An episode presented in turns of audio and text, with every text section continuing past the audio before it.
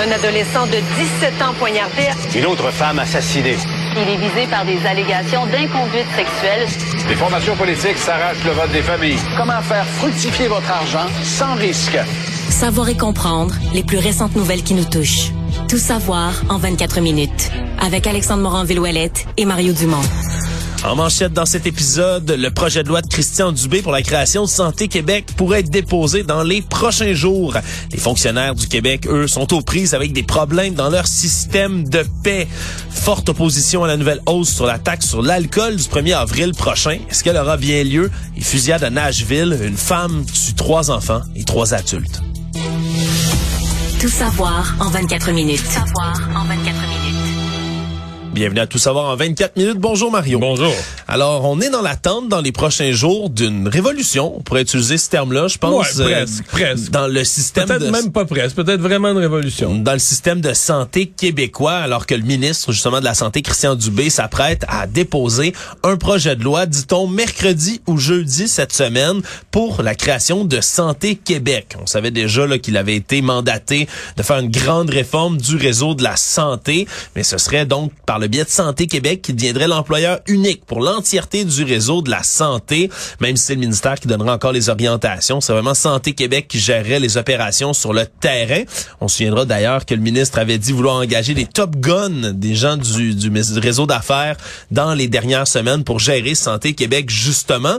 Et là, ça permettrait une nouvelle mobilité de personnel de la santé d'une région à l'autre, entre autres, en gardant l'ancienneté, en gardant les congés aussi, là, parce que en ce moment, si vous travaillez dans un 6, par exemple, ici à Montréal, de vous déplacer, par exemple, au Saguenay-Lac-Saint-Jean, ben, vous perdiez votre ancienneté. Non, tu repars à zéro, là. Tu repars complètement. tout point de vue, là. Tu repars à zéro. euh, L'ordre pour choisir tes vacances. Ouais, euh, ton, ton, tous les droits qui viennent avec l'ancienneté, ça suivait pas, ce qui évidemment rendait la chose beaucoup plus difficile pour qu'il y ait du déplacement de la mobilité de personnel, pour que les gens décident d'aller travailler dans d'autres endroits où, par exemple, il pourrait y avoir plus de difficultés. Mais c'est que là, tu auras un employeur unique. là. L'employeur, tout le monde travaille pour l'agence. C'est la Oui. nouvelle. Donc, plutôt d'avoir 136 conventions collectives, T'en as quatre. En fait, t'en aurais quatre. Ben, En fait, une par secteur d'emploi, une par Oui. type de profession. Là. Ouais, qu'on parle médecin, infirmière, préposé. Euh, c'est c'est vraiment vraiment un changement qui est euh, qui est majeur. Puis il y a de la mobilité aussi au niveau des patients, Mario, qui pourraient, par exemple, choisir d'aller dans une autre région, dans un autre hôpital, s'il y a des lits et des ressources disponibles pour les accueillir. Par exemple, quelqu'un qui aurait une chirurgie non urgente, qui habite euh, en Outaouais, il pourrait décider d'être transféré en Abitibi, par exemple. C'est dit, moi, j'aimerais, OK, il y a de la place en Abitibi, pourrait me servir plus tôt. Puis moi, ça fait longtemps que j'attends ma chirurgie à mon genou. Ça me dérange pas d'aller là euh, une semaine de temps, me faire avoir, ma chirurgie et revenir. Ça pourrait être une option aussi. Donc, ça permettrait peut-être de désengorger, du moins en partie, les listes d'attente Ouais, des de chirurgies. mieux utiliser euh, les ressources quand il y en a de disponibles. Sur papier, ça semble une bonne idée, Mario? Ben, écoute, moi, je, je, je veux dire, l'idée de l'agence santé, au début, là, quand c'était théorique, ça m'impressionnait un peu. Ben, je me disais, voyons, c'est encore une réforme qu'on va changer? On va changer le nom de quelque chose, puis on va déplacer les fonctionnaires, mais plutôt que de travailler pour le ministère de la Santé, ils vont travailler pour l'agence. Donc, j'étais... euh, en même temps, Christian Dubé, je le respecte. Je ne ferait pas ça pour rien, mais en dedans de moi, il y avait comme un gros point d'interrogation. On disait, qu'est-ce qu'on est en train de faire exactement, puis c'est quoi l'utilité?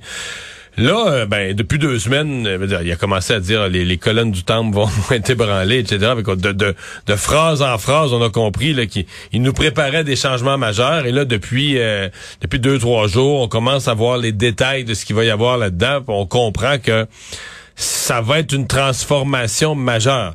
Là, la question, en fait, la question devient tout autre. La question qui était, est-ce qu'on fait ça pour rien, que c'est juste cosmétique? Là, c'est, est-ce que c'est faisable? Est-ce qu'un ministre de la Santé peut survivre à, euh, en même temps, prendre de front tous les syndicats? Est-ce qu'ils vont, les syndicats vont se braquer? Là, on voit qu'il veut en demander aux médecins spécialistes aussi. Oui, on Euh, demanderait 20 à 20% de médecins spécialistes de faire plus de prise en charge auprès des puis patients. en région, puis plus en région. Est-ce que tu dis, ouais, est-ce qu'un ministre de la Santé peut faire bouger tout ce monde-là en même temps? Est-ce que c'est tellement gros que, je veux dire, ils vont avoir ta peau, là, c'est le ministre de la Santé qui va passer au tordeur avant de réussir à faire bouger le système? Parce je que- le sais ouais. pas. Mais je, je, Je suppose que Christian Dubé, avant de se lancer dans une réforme aussi majeure, il y a l'appui de son boss. Là. T'sais, il y a François Legault euh, prêt à aller jusqu'au bout, jusqu'au bout, jusqu'au bout là-dessus. Ouais. Même si ça baisse d'un sondage, même si ça fait grève dans les rues, à un moment donné, il faut que tu dises, regarde, nous, on pense que c'est ça qu'il faut faire. Puis si ton premier ministre est pas prêt, et pas derrière toi aussi fermement sur là-dessus, embarque-toi pas, là, engage-toi pas dans des changements aussi profonds. Ouais, puis en même temps, ils sont peut-être au plus fort qu'ils vont atteindre là au niveau de l'opinion publique, de l'appréciation des sondages. C'est peut-être un bon moment justement pour vrai. faire ça, se lancer dans un projet aussi risqué. En tout cas, au cabinet du ministre de la Santé, on juge que le statu quo en ce moment dans le, dans le régime de la santé, c'est impossible. Donc, on verra là s'ils parviendront à leurs objectifs. C'est une phrase qui a dit telle quelle. Aussi, euh, en parlant des fonctionnaires québécois, Mario, mais il y en a qui sont pas très contents. Puis on parle pas juste de la santé, on parle dans plusieurs domaines où il y a des problèmes avec le système de paix. Évidemment, ça c'est une autre tuile qui s'abat sur le ministère de la cybersécurité du numérique et du ministre Éric Kerr qui le gère, parce que déjà dans les dernières semaines, ils ont très mal paru dans le déploiement catastrophique de la nouvelle plateforme en ligne. Ça clique là, qui a généré tous les problèmes qu'on a connus et qu'on connaît ben, de moins en moins, mais encore en ce moment en lien avec la SAC. Et là, euh, le bureau d'enquête, nos collègues du journal se sont penchés, entre autres, et ont parlé à plusieurs syndicats employés de la fonction publique, qui, eux, soulèvent des erreurs là nombreuses dans les paix des travailleurs d'État, ce qui est qualifié même de mini-Phoenix québécois. On se souviendra, le système de paix Phoenix pour les employés, les fonctionnaires fédéraux avait été tout un désastre avec des bugs, des problèmes partout. Et là, on parle, entre autres, ben, de fonctionnaires, des ingénieurs qui sont payés 35 heures par semaine, même si en travail 37,5 depuis des mois, ça reste à 35 dollars, 35 heures par semaine qu'on leur verse. Il y a des gens qui se font réclamer sans explication des sommes qui sont versées en trop. Il y en a qui attendraient des milliers de dollars en rétroaction salariale qui ont été promises par Québec. Et donc, on parle là, quand même Et de dans problèmes différents multiples. départements, là, la faune dans différents ministères. Euh, c'est un problème. En fait, la première chose qui m'a amusé en voyant ça ce matin, hein, puis je- j'ai amusé, je- en tout respect pour les employés, c'est que les deux dérapages qui ont impliqué Éric Kerr, dans les deux cas, t'as quelque chose de paniquant qui vient d'Ottawa. C'est un autre exemple de. Tu sais, quand ça virait euh, sur le top à la SAC, On pense au bureau de passeport. Hey, tout, le- tout le monde s'est dit, Hey, ça va être les nouveaux passeports. Puis là, c'est dans l'entourage de François Legault, c'était la panique. Non, non, non, non, non, non, pas les passeports. Et là, cette fois-ci, qu'on le veuille ou non, tu vois des problèmes de paye à Québec. Tu dis quoi? Phoenix. Système de paye Immédiatement. Phoenix. Hey, système de paye Phoenix, ça fait sept ans à Ottawa. Sept ans que c'est implanté et c'est encore le bordel. On me disait qu'encore cet hiver, là, présentement, l'hiver qui vient de se passer il y a quelques semaines, des gens refusaient encore des promotions parce qu'ils se disaient non, non, c'est trop risqué. Tu sais, si j'ai une promotion, je change de statut, je change. Il faut qu'ils rentrent ça dans le système. Mon argent va pas rentrer comme du monde, ils vont mal calculer de- mon salaire. Même si t'avais, mettons que tu gagnais, je sais pas, que ta promotion 2000 de, 2000 de plus par année, t'es pas prêt à prendre le risque de peut-être, peut-être je l'aurais pu en toute ma paye pendant deux mois ou, fait que t'es pas prêt à, non, non, regarde, tout on, est on correct. rit en tout respect, là, Mais mais c'est tout est correct présentement, ma paye rentre toutes les deux semaines, on ne touche pas à ça. Donc, euh, sept ans plus tard, donc c'est pour ça qu'à Québec, dès que tu entends parler problème de paye informatique, ministère d'Éric Kerr, tu peux pas ne pas te demander, OK, c'est un nouveau Phoenix qui est en train de se passer à Québec? Surtout qu'ils ont un nom euh, assez attrapeur, frappant l'imaginaire, Mario, pour qualifier ce, ce réseau. On appelle ça le système SAGIR, S-A-G-I-R. C'est l'acronyme pour ce réseau pour payer les Mais tu employés sais comment les employés l'appellent? Sachir. oui. Ouais, c'est sûr que ça, ça frappe l'imagination, puis ça pourrait rester. Là. Alors, est-ce que Sachir est le nouveau, euh, le nouveau Phoenix québécois? Ben là, euh, le ministre C'est ça devient, euh, c'est parce qu'en plus, lui appartient à un gouvernement qui a choisi de nommer quelqu'un au numérique. Bon, c'est pas que ça allait bien avant dans tout ce qui était informatique au gouvernement, mais là, Il y a un ministère, là. Puis c'est ça que j'allais dire. Il était déjà ministre euh, délégué à ça dans le dernier mandat, puis quand même on avait eu l'impression que ça allait mieux. Puis sur la base de ce résultat, en tout cas de cette impression que ça allait mieux, François Legault il a dit là on va créer ton propre ministère. C'est comme une promotion pour Éric Kerr. T'es plus juste, tu t'es pas un ministre délégué qui travaille avec la ministre du Conseil du Trésor, la présidente du Conseil du Trésor. T'es un ministre, il y a un ministère du numérique, puis t'es le ministre en titre. Puis depuis ce temps-là, deux gros cafouillages. Ouais. Voilà. Que, euh, il lui d'espérer qu'il n'y aura pas de remaniement à court terme. Actualité. Tout savoir en 24 minutes. Deux corps supplémentaires ont été retirés ce matin des décombres du bâtiment résidentiel patrimonial qui a été incendié il y a maintenant 11 jours dans le vieux Montréal. Tout ça en même temps qu'on a identifié quatre victimes. Quand on dit identifié, on connaîtrait le nom de quatre personnes qui se seraient trouvées à l'intérieur du bâtiment, bien qu'on ne soit pas capable encore d'identifier les dépouilles. On parlerait ici d'An Wu, 31 ans, Sanya Khan, 31 ans, Nathan Sears, 35 ans, et Dania Zafar, 31 ans, qui seraient, selon toute vraisemblance, des quatre personnes qui étaient là, elles, en location d'un Airbnb, d'un logement dans ce bâtiment, même si ça n'a pas été confirmé. Alors, on a eu un nouveau point de presse ce matin des autorités après qu'ils aient cessé d'en faire un quotidien. Et ça porterait donc le nombre total de victimes à 7. Il y avait 7 disparus. On va continuer les fouilles tout de même, en même temps qu'on continue. Parce qu'on n'exclut toujours pas que comme il y avait du Airbnb, de la location, que quelqu'un, un ami, un invité, tu t'as pas une liste de résidents fixes, là, tu sais. Ouais, qui aurait pu avoir quelqu'un qui vient, voyage en Par solo. Par contre, les jours passent, puis il y a personne, tu sais, normalement, quelqu'un serait porté disparu, là, puis quelqu'un saurait, ben, il était parti pour Montréal, puis là, il y aurait une, ça aurait été rapporté à la police de Montréal, à notre ami ou notre fils ou quelqu'un disparu. Puis là, on aurait peut-être fait le lien avec le... Là, il semble plus en avoir d'autres, puis les jours, fait quand même 11 jours. Ouais. Fait probablement que c'est ça le bilan 7, mais on n'a pas, euh, on a une zone d'incertitude plus grande que dans un appartement, un, édifice à logement normal. Oui, et déjà avec les sept corps, ça fait cet incendie le plus meurtrier des cinq dernières décennies à Montréal. Fallait remonter à 1975 lors de l'incendie criminel du bar Gargantua sur la rue Beaubien. Ça avait fait 13 victimes. Donc on est à 7 et là, faut poursuivre la longue analyse pour identifier les restants qui ont été retrouvés là, pour tenter d'identifier qu'est-ce qui appartient à qui. Parce qu'on comprendra là, en évitant le plus possible les détails macabre, que des gens qui brûlent comme ça dans un incendie, dans un brasier, que ça prend un temps avant de retrouver les corps, c'est difficile d'identifier qu'est-ce qui appartient à qui, malheureusement. On annonce qu'en mars 2025, vous allez pouvoir texter tout le monde au Québec le 911. Oui, oui, texter le 911 si vous avez quelques problèmes d'urgence. Euh, écoute, moi, quand j'ai vu cette nouvelle-là ce matin, je pensais à tort, je me rappelle que c'était déjà le cas. Non, on peut pas texter pour l'instant le 911, envoyer un message comme ça. Et pourtant, c'est ce qu'on promet à partir de mars 2025 du côté du ministre de la Sécurité publique, François Bonnardel, que confirmait aujourd'hui qu'on allait investir 45,5 millions de dollars pour soutenir la, la modernisation des centres d'appel au Québec. Et donc, pour qu'on puisse non seulement envoyer des textos, mais éventuellement aussi ben, des images, des vidéos, des données comme des informations biomédicales, toutes sortes de, de données, d'images et autres qui pourraient aider entre autres, quelqu'un, par exemple, à intervenir d'urgence. Là, mettons, vous envoyez une vidéo ou une photo de quelqu'un qui est gravement blessé, vous êtes dans une région éloignée, vous demandez au 911 de l'aide, par exemple, pour faire des soins médicaux d'urgence à quelqu'un. Ça pourrait faire partie d'un scénario de communication qui sera envisageable à partir de 2025. Parce qu'au départ, on parlait de 2020 pour commencer à mettre en place ce genre de système-là, mais avec la pandémie, semble-t-il que ça a été bousculé. Donc, on a euh, reporté tout ça et on dit que ça pourrait aider, entre autres, le texte texto 911, deux domaines qui seraient particulièrement visés et utiles de le faire, ce serait où quand, quand il y a des chauffeurs ivres qui prennent la route, par exemple, pour me dissuader, donc je m'a texté 911 puis m'a leur signalé qu'une auto, quelqu'un chauffe chaud, votre ami, votre connaissance pourrait décider de pas partir, ou de sauver la vie de femmes qui sont victimes de violences conjugales, qui n'auraient pas appelé là, dans un contexte où elles sont surveillées, par exemple, par un conjoint ou une ben, conjointe. Ou même des gens là, qui, dans le cas d'une évasion de domicile, tu peux pas faire de bruit. Il y a plusieurs circonstances où tu peux penser que c'est pas idéal, mais que c'est la meilleure, la façon la plus sécuritaire d'intervenir. Oui sans, sans qu'il y ait de son de ta voix. Là. Oui, absolument. Ça pourrait être une option intéressante, disons-le, là, pour intervenir. Oui, absolument. Mais euh, tu vois, c'est euh, aux États-Unis et au Canada, euh, c'est vraiment local. Là.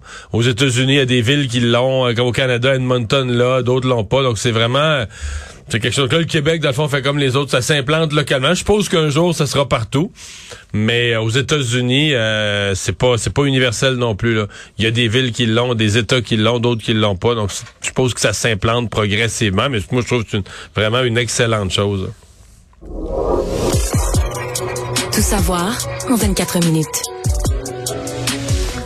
Sur la scène fédérale, le député désormais indépendant Han Dong a annoncé son intention de lancer une poursuite contre Global News, évidemment après que le réseau ait publié des allégations selon lesquelles il aurait conseillé au consul chinois de Toronto de retarder la libération des deux Michael, Michael Covering, Michael Spaver. On se souviendra de diplomates canadiens qui ont été emprisonnés en Chine pendant près de deux ans. Et là, cet élu de Don Valley North, lui, a démissionné du caucus libéral la semaine dernière suite aux éclaboussures de cette histoire-là. Mais là, il a dit avoir pris avocat. Il risque même là, de poursuivre. Dans une entrevue qu'il a donnée au Globe and Mail la semaine dernière, il parlait entre autres des, des allégations qu'il visait, est revenu là-dessus. Mais surtout, c'est que le Globe and Mail lui-même qui sort beaucoup, beaucoup, beaucoup de dossiers qui traitent à l'ingérence chinoise. celle-là avait pas sorti celle-là. Pourquoi? Ils ont jugé que c'était pas assez solide comme information pour être publié. Donc, en se basant là-dessus, Andong va vouloir poursuivre donc le, le, le, Global, Global News par rapport à tout ça.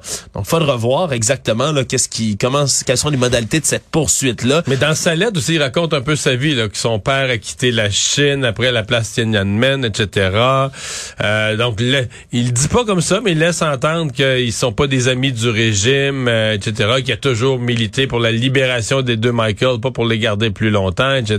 Ouais, il a réitéré d'ailleurs, là, assurant aux deux Michael qu'il n'a rien fait pour leur causer du tort du tout. Et d'ailleurs, la semaine dernière, la Chambre, on se souviendra, a adopté à majorité une motion pour réclamer l'ouverture d'une enquête publique sur l'ingérence étrangère dans le processus démocratique canadien. Tous euh, ceux qui ont voté contre, ce sont les libéraux. Et Andong, lui, désormais dépendant, mais n'a pas voté comme ses collègues, votant faveur d'une enquête publique sur la chose. Donc, on verra comment s'organisera et sa poursuite et le reste de l'enquête, si enquête il y a. Mais c'est des dossiers, là, assurément, auxquels il va y avoir pas mal, pas mal de bruit. Drôle de dossier qui concerne un médecin de famille de Montréal, le docteur Craig Smith, qui se retrouve à nouveau trouvé coupable d'inconduite sexuelle sur une jeune patiente. Le fait nouveau est 2018. Ici.